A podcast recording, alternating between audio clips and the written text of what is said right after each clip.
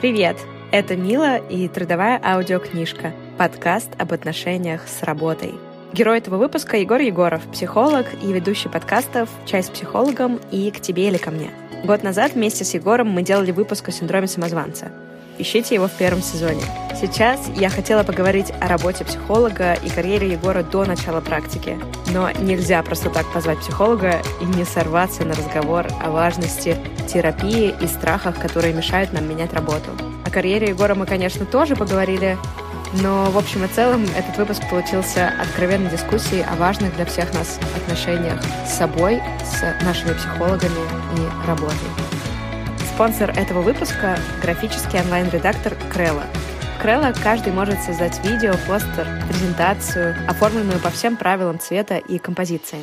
И совсем не важно, какие у вас навыки в дизайне. Просто выбирайте из 50 тысяч стильных шаблонов, созданных профессионалами для вас и ваших целей. Мы с Егором работаем, а в свободное время занимаемся подкастами. И времени на оформление соцсетей у нас откровенно не так много. А о новых выпусках хочется красиво рассказывать в наших соцсетях. Поэтому анонсы этого эпизода для сторис я подготовила с помощью Крелла. Создание сайта из трех сторис заняло у меня 15 минут. Оценить можно в профиле собачкаподкаст.мила. Сейчас в Крелла больше 70 форматов для соцсетей, бизнеса, личных и профессиональных проектов. Вы можете сделать посты, сторис, обложки, инфографику, постеры. Редактировать можно как в веб-версии, так и со смартфона. Мобильное приложение Крелла доступно и на Android, и на iOS. Ссылка на Крелла в описании подкаста, а по промокоду TRUDMILA11 вы сможете получить доступ к Крелла Pro на 30 дней. Реализовывайте любые идеи вместе с Крелла. И пускай красивого дизайна в этом мире будет больше.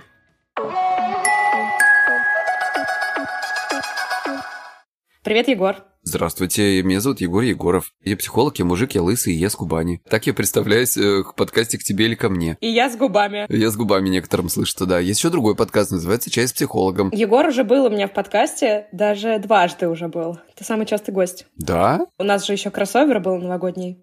А, ну там не считается, там вся толпа была. И в прошлый раз мы с тобой обсуждали синдром самозванца, но совсем не поговорили про тебя. А почему же не поговорили? Очень даже поговорили, обсуждали синдром самозванца.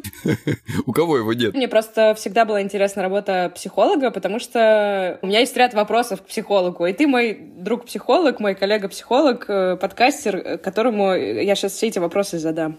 И, наконец-то, расставлю точки над «и». Давай. Первый, самый важный вопрос. Я дико извиняюсь, если все это знают, но я никогда не понимала, в чем разница между психотерапевтом и психологом. М-м, еще психиатр есть. И психиатром. Давай сразу вот расставим точечки. Ты психолог. Есть психолог, есть психотерапевт, есть врач-психотерапевт и есть психиатр.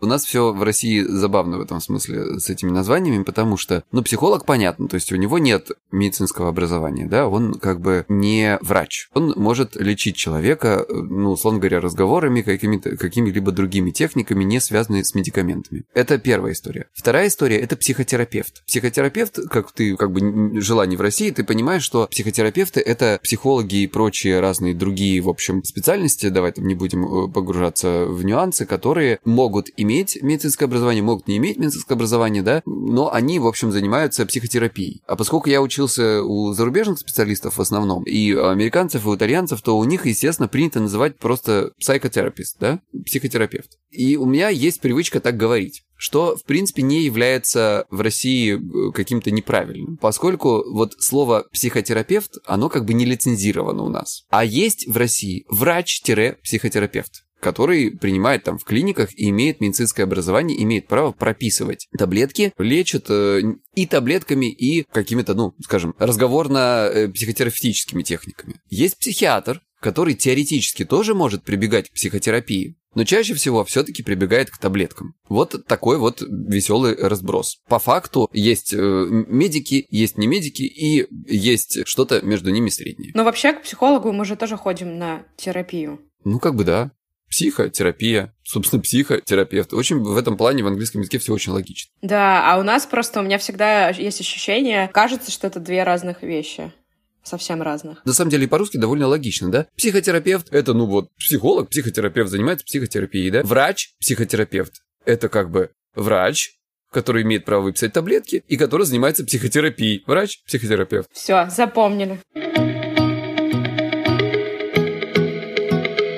Удивительно, но почему-то я до сих пор этого о тебе не знаю. Ты же не всегда был психологом. Нет, я родился сразу психологом. Это как так? Не всегда. Сразу родился лысым и психологом. И с микрофоном.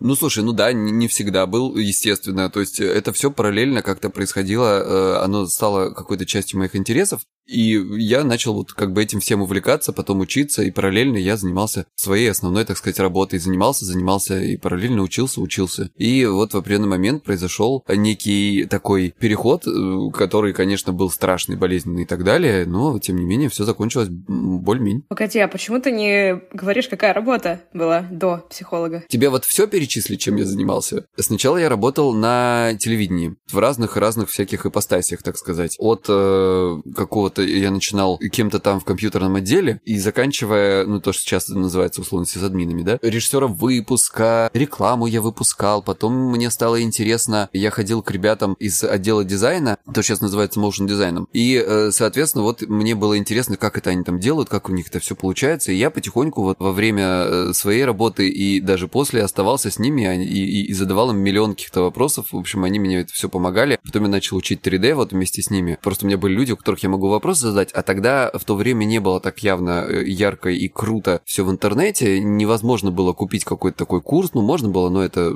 там сложно, э, все на английском, в России ничего нормального не было, вся информация была там, каких-то туторов было не так много, и поэтому это было очень ценно, что они были под рукой. Это сейчас вообще люди живут в каком-то совершенно потрясающем мире, когда ты можешь просто сидя дома получить новую профессию. Довольно странно даже, что это никто не делает. Не то чтобы никто, неправильно сказал, я имел в виду, что это не, та, не так массово, да, тогда просто вариант вариантов не было, негде информацию было взять. Это вот одна э, история. Потом я перешел на другое телевидение, потом на радио, потом опять на там в кинокомпании. В общем, у меня все это было связано с телевидением, радио, рекламой и вот прочими вещами. Потом я много лет занимался дизайном, так сказать, полиграфическим.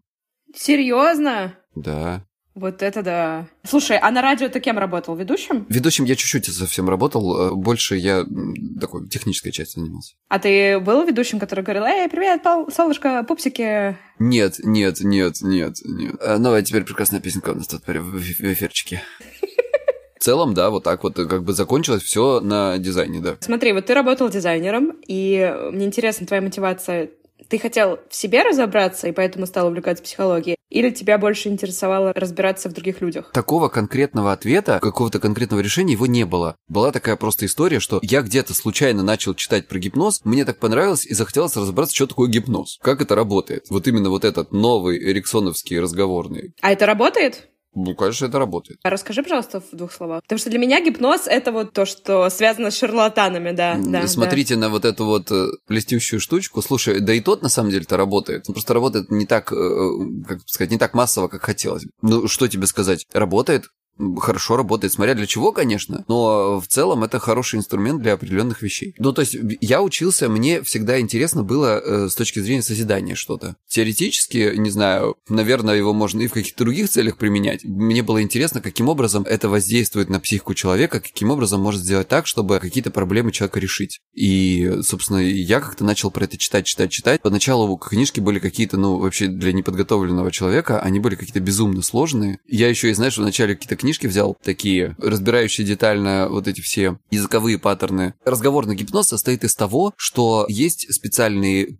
ну, такие принципы, техники и какие-то, не знаю, как бы сказать так, не углубляясь в терминологию, разные языковые штуки, которые помогают тебе углубить и вообще человека в этот самый гипноз погрузить разными способами. Эти способы есть очень-очень разные, но они все основаны на разных принципах разговора. О том, как строится речь, как ты говоришь, как ты улавливаешь, как человек э, перед тобой, вот он сидит, слышит ли он твои э, слова, как он на них реагирует, есть ли у него минимальные, так называемые минимальные признаки транса гипнотического, каким образом вот ловить эти моменты, там, знаешь, э, каким образом э, строить фразы для того, чтобы ему в его бессознательное, так скажем, которое считается вот этой идеей гипнотической школы, считается, что есть бессознательное у человека, и в это бессознательное определенным образом можно закинуть некоторые, как бы это сказать, закинуть некоторые позитивные идеи для того, чтобы это все изменилось. Каким образом это сделать не, не прямо, косвенно, незаметно и как бы, чтобы не встретиться с сопротивлением. Вот в этом, как бы, суть, условно говоря. Немножко напомнила фильм «Inception», только там в снах это делали. Сережа Месяцев сказал то же самое.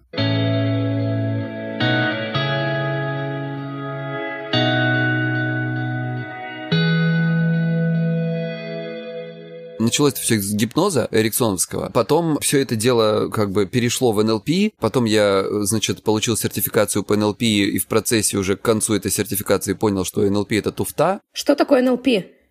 Это называется нейролингвистическое программирование. Это типа ты успешный, ты красивый, вот это? Это довольно, на мой взгляд, спорная история. Надо сказать, что э, те базы и основы, которые они постулировали, научно не подтверждены. А что это? Что это? Просто я периодически вижу НЛП какие-то специалисты, но я не понимаю, что это. В двух словах идея была вот в чем. В том, что был такой некий Бендлер и Гриндер. Два м, таких, скажем, ну, назовем их ученых, окей. В принципе, один, насколько я помню, и правда был хорошим ученым, лингвистом. И они решили, что было бы очень здорово придумать каким образом сделать модель работы очень успешных и известных на весь мир психотерапевтов. Трех. А что значит модель сделать психотерапевтов? Э, модель, то есть они решили, что есть некий некие очень успешные люди, и у них есть офигенный навык. И вот можно сделать модель этого навыка, и эту модель передать другим людям, научить их. Идея классная реализация офигенная коммерческая структура, которая как бы такая полу... Ну, короче, какой-то такой инфобиз до начала времен инфобиза. Но это было очень интересно тогда мне, и я вот как-то вот увлекся всей этой историей, и в результате вот был как бы гипноз, потом был НЛП, потом вот как бы НЛП мне что-то совсем не зашло, я понял, что это не очень работающая история, потом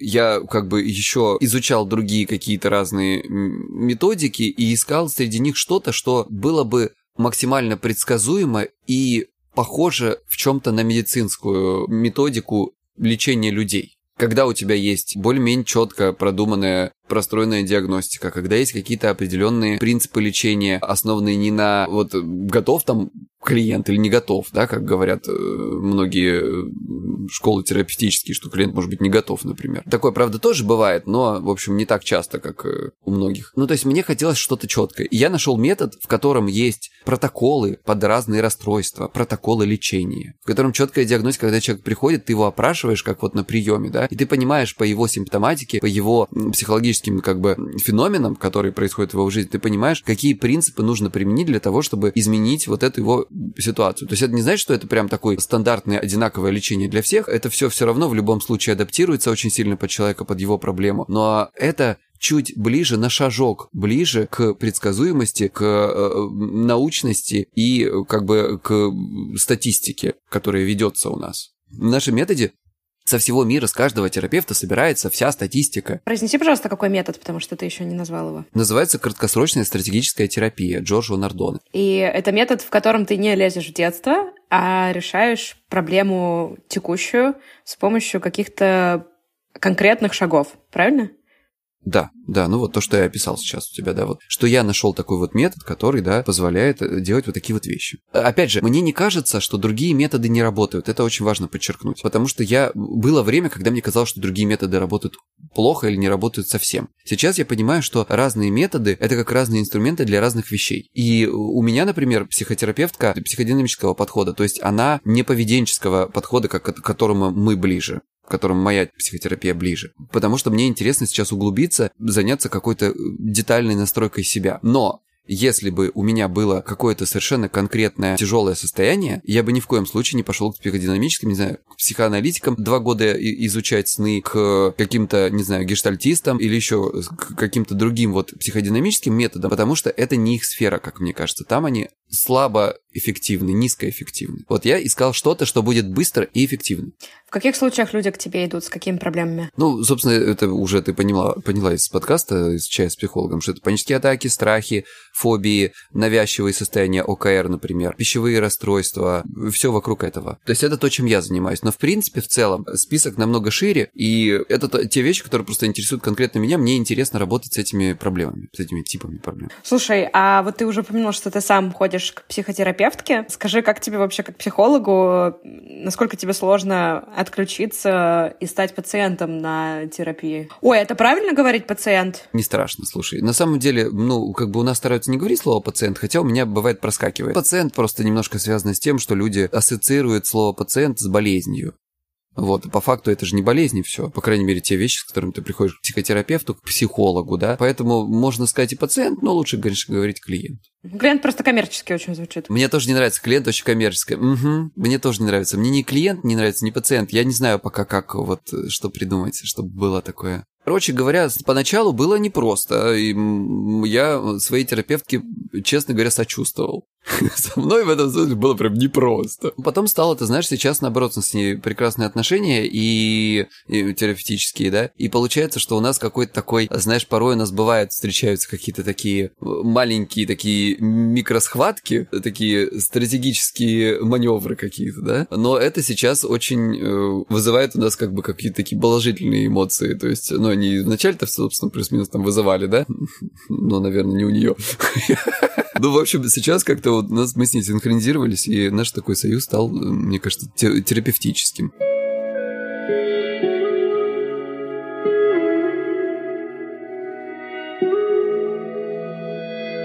Бывают ли такие ситуации, когда ты не можешь отключиться от проблем другого человека, и это начинает очень на твою личную жизнь влиять? Или у тебя есть методика уже, как, как отключаться от работы и делить максимально рабочее от личного? Слушай, ну сказать, что таких ситуаций никогда не было, наверное, неправильно. Не, не то чтобы неправильно, нечестно было бы. Изредка очень редко встречаются ситуации, которые ты немножко так э, в свободное время э, у тебя в голове там что-то они прокручиваются. Но в целом обычно как-то я довольно легко э, отключаюсь от этого, потому что, ты знаешь, мне кажется, это вопрос практики на самом деле, определенной работы над собой, потому что, знаешь, как говорила Бетти Эриксон, она говорила, ну это хорошо на видео показывать, конечно, она говорила вот на душевном уровне, да, и кладя руку на сердце, она говорила, мне очень жаль, что так получилось, я очень вам соболезную.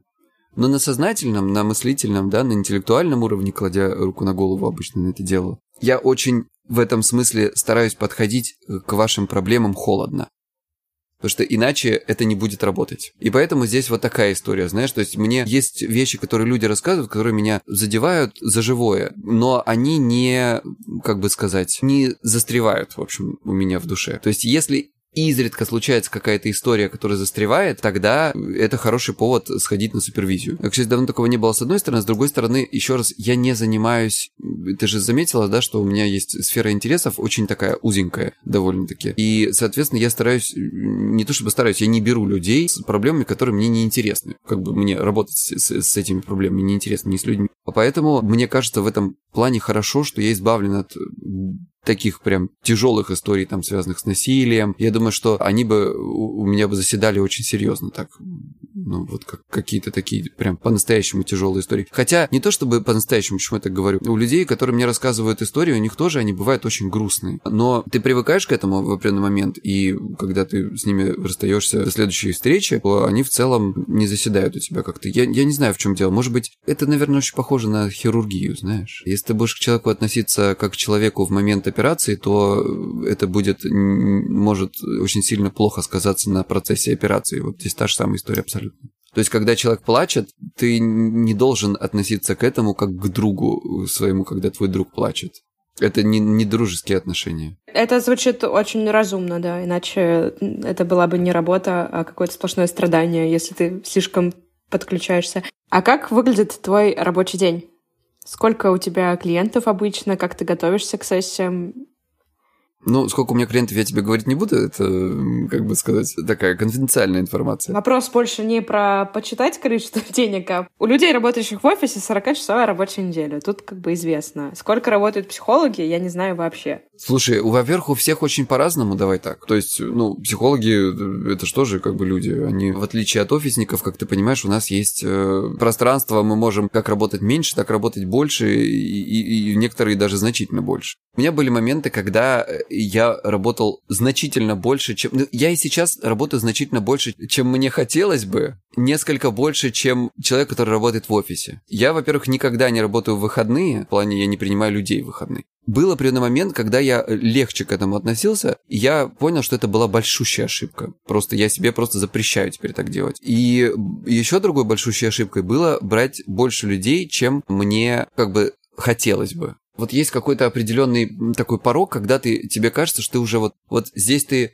окей, вот столько людей ты уже устал, а вот столько людей ты изможден. Бывали времена, когда в начале еще, знаешь, когда тебе человек очень просит, у него тяжелое состояние, ты видишь, что и тебе хочется ему помочь, и вот это, мне кажется, несколько такое, знаешь, ну, желторотость у меня проявлялась такая, не назвать это непрофессионализмом, но что-то похожее, знаешь, потому что ты для того, чтобы помочь человеку, начинаешь на себя забивать. И это очень плохо кончается, на самом деле. Это кончается жутким выгоранием, а когда ты выгораешь, ты неэффективным становишься. Звучит как, знаешь, типа я тут э, зажрался, но, в общем, если честно, это была непростая история с тем, чтобы поднять цену выше и брать меньше клиентов. Это очевидная вещь, но это, блин, так тяжело, это э, как поднимает какой-то пласт, э, знаешь, а что, если у меня не получится, а что, если я останусь без денег, а что, если никто не придет, а что, если кто... Причем, понимаешь, у меня же терапия краткосрочная, и у меня цикл коротенький. У меня в терапии человек не находится годами, и поэтому несколько там встреч проводим, да, там 10 максимум там в среднем бывает. Редко кто бывает больше. И он уходит. И я вынужден как бы, ну, думать о том, что, понимаешь, ну, я был вынужден тогда, как мне казалось. Я думаю, слушай, а сейчас вот я цену-то подниму, а никто же не придет, а вот сейчас вот эти люди долечатся, уйдут, и что делать-то дальше? Это обычный страх у тех, кто как-то сам себе цену устанавливает, у тебя супер паника, что ты сейчас поднимешь ценник, и все. Да. Но это ведь тоже проблема уверенности в себе и в своих силах, а в своей ценности. Абсолютно то же самое. Естественно, но видишь хорошо, что, опять, я в этом смысле и сам так делаю, и всем советую, безусловно, иметь не только психотерапевта, что прям вообще обязательно, еще иметь окружение людей, в окружении своих людей, которые не просто лояльны к тебе настроены, не токсичных людей в отношении тебя, потому что бывает, что друзья очень токсично шутят, и это ха-ха смешно, конечно, но в момент, когда тебе правда нужна поддержка, знаешь, ты уже не можешь ее получить даже, ну, даже у своих близких друзей, которые тебя, знаешь, вместо того, чтобы правда тебя поддержать, там еще тебя где-нибудь подколят. Ну, смешно же. Но все равно токсично. А потому что вы привыкли так общаться. И это не очень правильный принцип общения. Я раньше тоже так делал, и я теперь понимаю, что это неверно. В общем, тебе помогло перейти на другой уровень и сократить количество клиентов, поддержка людей в итоге. Конечно, конечно. Да, она вообще постоянно помогает. Это то же самое, что ты меняешь работу. Я через это точно так же проходил, когда работал в компании компаниях, а потом я работал на себя же опять. И вот этот вот момент, знаешь, когда ты боишься остаться без работы, что вот ты сейчас не найдешь новую работу, а сколько ты будешь сидеть без этих денег? Или если ты, например, на фрилансе, ты боишься, опять же, поднять эту цену, потому что, а вдруг ко мне не придут, а заказчики, которые есть, вдруг они уйдут. Вот эти все мысли, которые и у меня были, и у многих моих коллег были, да у всех, господи, мне кажется. Это те страхи, с которыми мы всегда в какой-то своей трудовой деятельности соприкасаемся. И здесь, наверное, нельзя, знаешь, даже сказать, что, ну, это вот про самооценку, самоценность и так далее. Да, это, нее в целом. Но мне кажется, нет ни одного человека в мире, у которого все хорошо с самооценкой было всю свою жизнь, который никогда в себе не сомневался. Я тоже так думаю. Просто у нас у всех разные какие-то оттенки и проявления. У кого-то заниженная самооценка проявляется в излишней самоуверенности, а у кого-то наоборот. Знаешь, опять же, тут надо разбираться. Нередко эта излишняя самоуверенность является такой красивой маской, а вечером мы приходим домой и, оставаясь э, наедине с собой, конечно, вся уверенность куда-то девается. Ты вскользь говорил такую фразу, что всем советуешь терапию, я сейчас, слава богу, все больше и больше людей вижу, которые ходят к терапевту. Мне такая классная, говорю, слава богу, вижу таких людей, сама еще не хожу. Так и что ж ты? Денежка?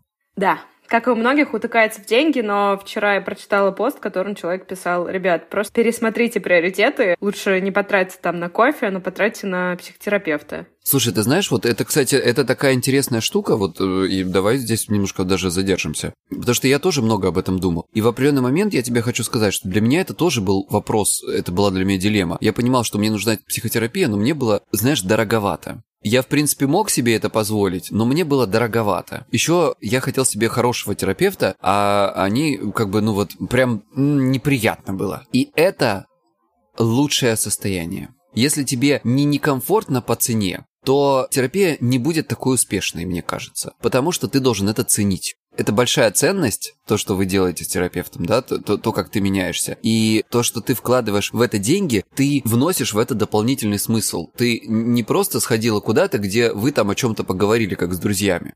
Угу. Нет, это справедливо. Действительно, если я сейчас, не если, а когда, все, уже вопрос времени. Нужно просто сесть, немножко пересмотреть траты. Да, придется от чего-то отказаться, но действительно это повысит сильно ценность каждого сеанса, потому что ты сделал сознательный выбор и отказался от чего-то в пользу этого, осознавая, что это принесет тебе больше пользы. А как понять, что психотерапевт тебе подходит. Я никогда не ходила к психотерапевтам, но я так понимаю, что в любом случае это ты же не к другу пришел, он не всегда будет тебе говорить то, что ты хочешь услышать. И как понять, что психотерапевт тебе не подходит, или психотерапевт просто непрофессиональный человек?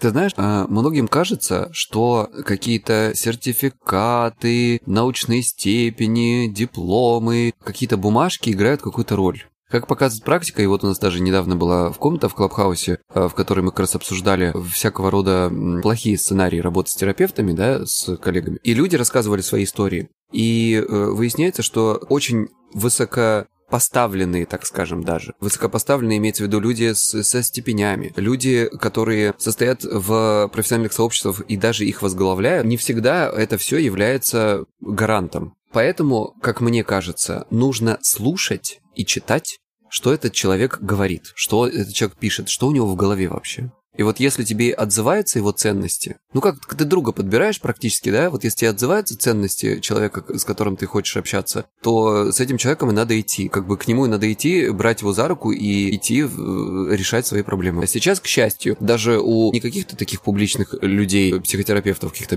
там известных, дорогих и так далее, сейчас у вполне себе обычных психотерапевтов ты можешь найти как, как минимум там Инстаграм или какой-то блог, в котором они рассказывают свои мысли, делятся своими мыслями, и посмотреть, как тебе тебе этот человек вообще? Ну да, но мы сейчас вообще живем в век, когда, в принципе, выбор большой, и ты действительно уже начинаешь на эмоциональном уровне выбирать. Вот этот бренд одежды, потому что я с ним разделяю ценности. Вот этот подкаст, потому что с этим подкастером мы на одной волне. Вот этот психотерапевт. Но просто мне кажется, что можно перепутать. Ты придешь, а тебе психотерапевт говорит правильную вещь, но она тебе дискомфортная. И ты говоришь, фу, он какой-то фу.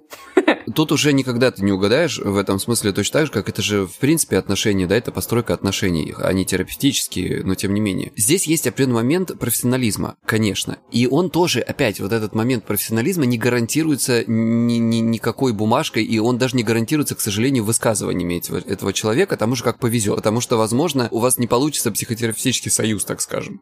Это вот такой, знаешь, момент, который сложный и эфемерный. И поэтому психотерапия, в общем, она все равно до конца ее, наверное, наукой какой-то такой вот прям назвать нельзя. И в этом сложность, и, и в этом, наверное, даже какой-то и плюс есть. Эти отношения между людьми, их сложно описать формулами. Все пытаются, но из этого в результате получаются интересные модели и концепции, которые не всегда хорошо работают. Даже таблетки у, у врачей на разных людей по-разному работают. Сложный мир человеческих отношений.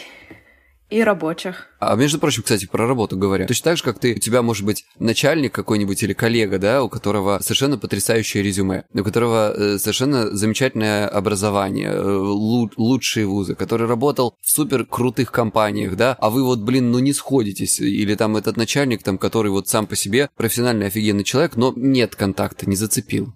У меня был начальник совершенно потрясающий, и он был добрый безумно, но при этом, знаешь, были моменты, когда он мог и по шапке дать, но это не было, знаешь, вот, короче, когда ты человека уважаешь, то есть ты понимаешь, что тебе по шапке дали, ну, типа, не зря. Ну, вообще дать конструктивный фидбэк и уметь на себя взять ответственность, если у команды что-то не получилось, это, в принципе, мне кажется, две самые ценные компетенции у хорошего руководителя, и, я, и почему-то невероятно редки они.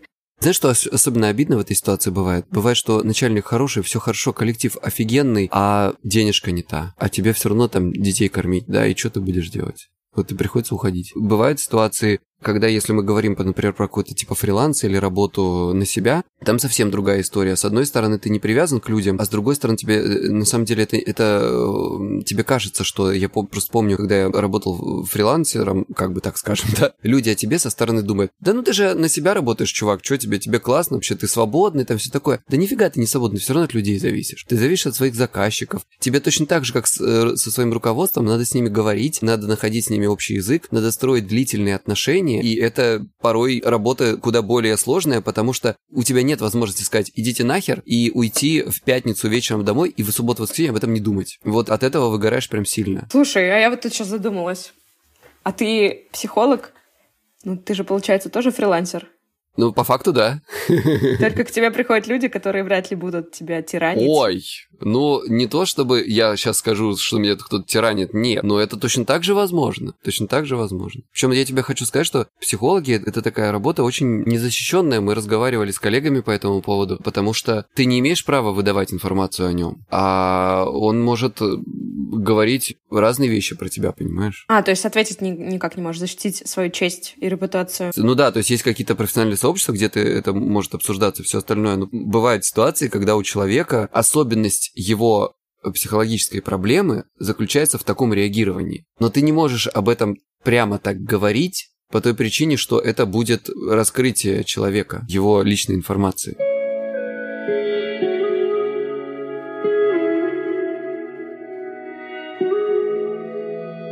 Вопрос важный. Любишь свою работу? Ты про подкастерскую или про психологическую? Про психологическую. Да, мне нравится. Про подкастерскую понятно, что любишь, это же твое. Это еще сейчас, с чего ты взяла?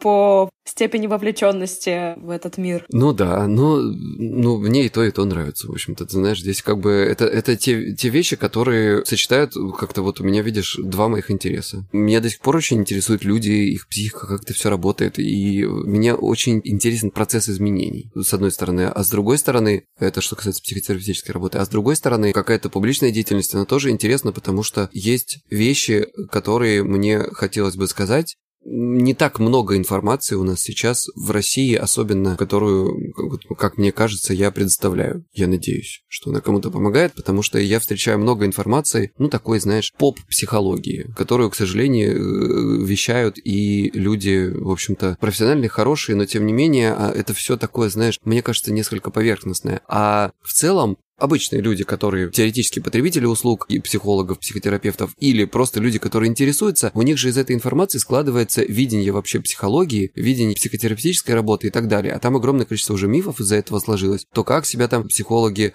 э, не то чтобы ведут и позиционируют, и это тоже, а что они делают на приеме, о чем они говорят, какие они используют инструменты, как вообще ведется работа, знаешь, вот этой серии. Лежат ли люди на кушетке и рассказывают ли про свои сны. А лежат люди на кушетке? Ну, я не знаю, у фрейдистов, наверное, лежат. Это надо у них спрашивать, я тут не могу тебе сказать. Хочу к ним. Я бы, конечно, бы такой, такими вещами не занимался. Хочется зафиналить наш разговор. Ну, слушай, мне кажется, нет никаких вариантов, кроме как любить свою работу. Вот, ну, нет их.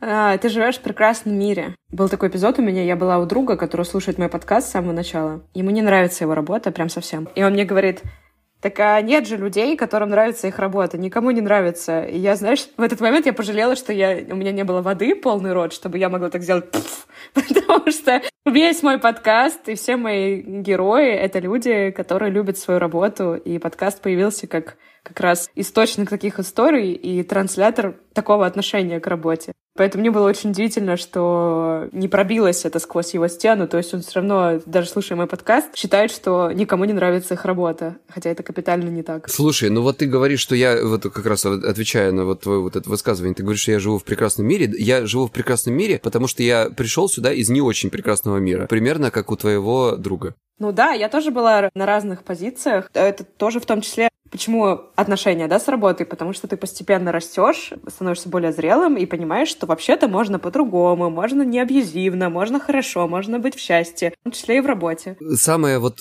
проблемная ситуация вот в этом всем была как раз-таки в том, что мне и всем, кто встречался с, с этой проблемой, я думаю, они меня, может быть, здесь поймут, что момент перехода, вот этот момент остаться без денег, даже у людей, у которых они были, у меня, например, не было подушки. И это очень сильно влияло на психологическое вот это состояние, на состояние такого животного страха выживания. Знаешь, что ты будешь делать, когда у тебя не будет денег? У меня есть на этот ответ всем, кто боится этого момента. Так. Ребят, в 2021 году живем, не в Африке. У всех наверняка, если что, есть друзья, которые могут помочь. Еще, когда ты очень голодный, ты намного более эффективно и активно ищешь пути заработка. Это правда, это правда. Поэтому люди, которые годами боятся сменить работу из-за страха потерять деньги, они лишают себя очень сильного, на самом деле, стимула к перемене. Ну да. Ну слушай, я вот э, э поступал каким образом? Как, я думаю, похоже очень на то, что твой друг поступает. Я просто сидел на месте и делал вид, что типа, окей, все нормально, ничего, ничего ну как бы да, на работе и работа, все хорошо. А постепенно сползая в депрессию. И в определенный момент, когда я уже почти был там, а может быть и был, я не знаю, я не ходил, кстати, тогда к психотерапевту. Интересный вопрос. Почему? Теперь я уже себе задаю. И в определенный момент, когда я просто уже, знаешь, э, очнулся в том моменте, что я просто, я ее ненавижу. Вот я прям ненавижу ее. Вот я ее хорошо делаю, знаешь, это вот я где-то уже говорил это, что это хорошее ремесло, вот как, как ремесленник, да? Я ее хорошо умею делать, но я ее ненавижу. Не то чтобы ненавижу прям ненавистью типа из серии «уберите», потому что тогда бы я ушел. А это такая, знаешь, сдавленная, вот, ну нормально, ну все ж так живут, вот то, что друг, друг говорил, да? А там непонятно что, да. А сейчас представь, да, ой, мне так нравится вот этим заниматься. А как же я буду туда переходить? А ведь если я отсюда уйду, я же так сильно сейчас по деньгам провалюсь, да? И сказать, знаешь, что я типа не жил на там, не знаю, там 10 тысяч в месяц, было. И страшно было, если честно, жопно. Вот прям ты такой думаешь, вот это жесть.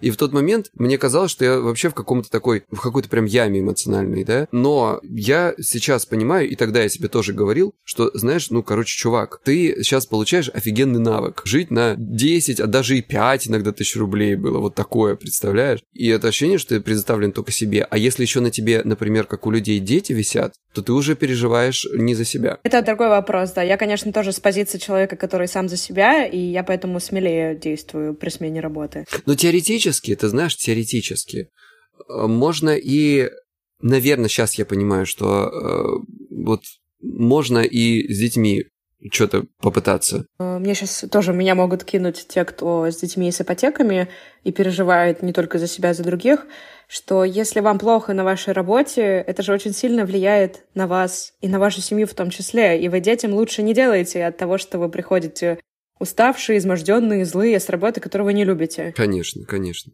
И опять же, они этот паттерн усваивают, и вот у них появляется вот эта мысль, а разве можно по-другому? Мать всю жизнь так жила. Так и у меня родители так же жили. Можно по-другому, в том-то и дело. Я тоже к этому не сразу пришла. Э, легко говорить мне, именно потому что я вышла из этого. У меня были и вот эти вот скачки на какие-то вообще непонятные работы, из страха, что, господи, все, вот что, в следующем месяце не знаю, чем платить. И была не, не одна такая работа, и это все в итоге привело к тому, что даже сейчас, когда в пандемию меня вначале уволили, и я стала искать работу, я даже в пандемию, когда вообще было непонятно, было самое начало, то есть просто тотально неизвестно для всего мира было. Да, вообще страх, да, был вот этот вот везде. Я все равно разговаривала с людьми с позиции, я сейчас не соглашусь на, на все подряд, потому что, ну, come on, зачем мне это надо? И, в общем-то, в итоге в хорошее место пришла. Ну да, ну вот это, знаешь, психология людей, которые э, скупают гречку, если что-то пошло не так в стране. Я, кстати, к слову, купила гречку, ну, не 10 пачек, но парочку.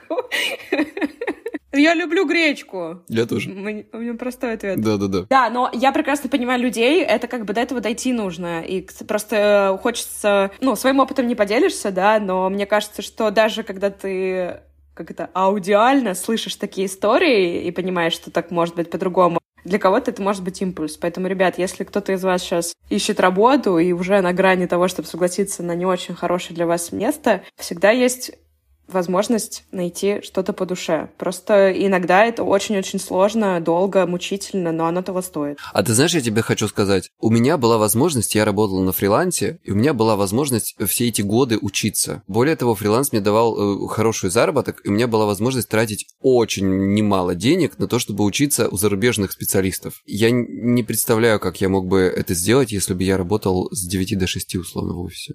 То есть просто я помню, как я работал с 9 до 6, я вечером приходил домой, и мне хотелось э, ничего. Да, бывает такое. Вот просто сесть, не знаю, там поесть и, и лечь к телевизору. И я ужасно понимаю, то есть у меня было ощущение, что я просираю свою жизнь. Я прошу прощения, ни в коем случае не хочу никого обидеть. Это, это не потому, что там с вами что-то не так, там я просто понимаю всю систему, как она устроена, да, вот я ее прочувствовал. И мне тогда не хотелось ничего, мне не хотелось не учиться, мне не хотелось не работать. Я так уставал, и вот было вот это желание, может быть, мне работа просто не нравилась, да? Опять Тебе же, работа не нравилась, да. С 9 наверное, до 6 да. бывают разные, очень разные. Н- наверное, наверное, да. Ну, то есть вот я приходил домой и такой, типа, ну, пипец вообще, я полежу. А куда здесь учиться? То есть, да, у меня, слава богу, мне так повезло, что я изменил вот это все дело на фриланс, и как бы я как-то, ну, э, мог летать куда-то, да, как-то по-другому э, график свой строить. И мне очень грустно, что, я не знаю, есть ли у других людей силы выкроить еще из своего времени отдыха, и так небольшого, да, вот в неделю, еще время для того, чтобы как-то себя учить, и если есть, то это просто люди-герои, я так считаю. Давай так, раз уж ты меня спрашивала про, про мои какие-то вот эти вот э, трудовые дела, в общем, я так скажу. Мне кажется, что я здесь могу стать антипримером. И если э, это для кого-то поможет, было бы хорошо. Потому что в чем я антипример? В том, что моим частым паттерном поведения вот э, в отношении работы было то, что я ждал до последнего, пока уже, знаешь, как, э, уже пока я приходил в какое-то такое полудепрессивное состояние, когда мне не хотелось идти на работу настолько, что с одной из работ меня попросили уйти, потому что опаздывать на три часа каждый каждый день, это нехорошо. И вот это та ситуация, когда я дотянул до этого, понимаешь, когда я свое тельце тащил на работу, которую ненавижу. Я потом, зная уже это, я все равно потом так делал. Пока э, как бы тоже э, жизнь не сделала так, что как бы мне я вынужден был уйти. И мне кажется, мое бессознательное очень мудрое, оно вынуждало меня делать вещи, которые я себя, знаешь, вот перебарывал. Не всегда надо себя перебарывать. Так что слушайте себя, мне кажется. И если вам плохо и плохо долго, ну, что-то надо решать. И это все не так страшно, на самом деле. А как бороться со страхом и синдромом самозванца? Можно послушать в нашем первом выпуске с Егором. Ну, там, правда, есть техника борьбы со страхами, которая, мне кажется, здесь тоже применительна. А я сейчас, между прочим, книжку пишу. Про страхи, про тревожность, про фобии, про панические атаки, вот про вот это вот все с очень крутым, классным издательством. И как бы я думаю, что там тоже будет много полезной информации про это. Ждем, ждем. Егор, спасибо большое. Спасибо, что позвала. Было очень приятно. И как бы мне очень здоровски, что подкасты вообще такая штука, которая нас с тобой свели. Вот. Взаимно. Пока-пока. Спасибо, что дослушали до конца. Как всегда, поделиться своими впечатлениями или поспорить с нами можно в отзывах в Apple подкастах или приложении CastBox. Будем на связи. Пока!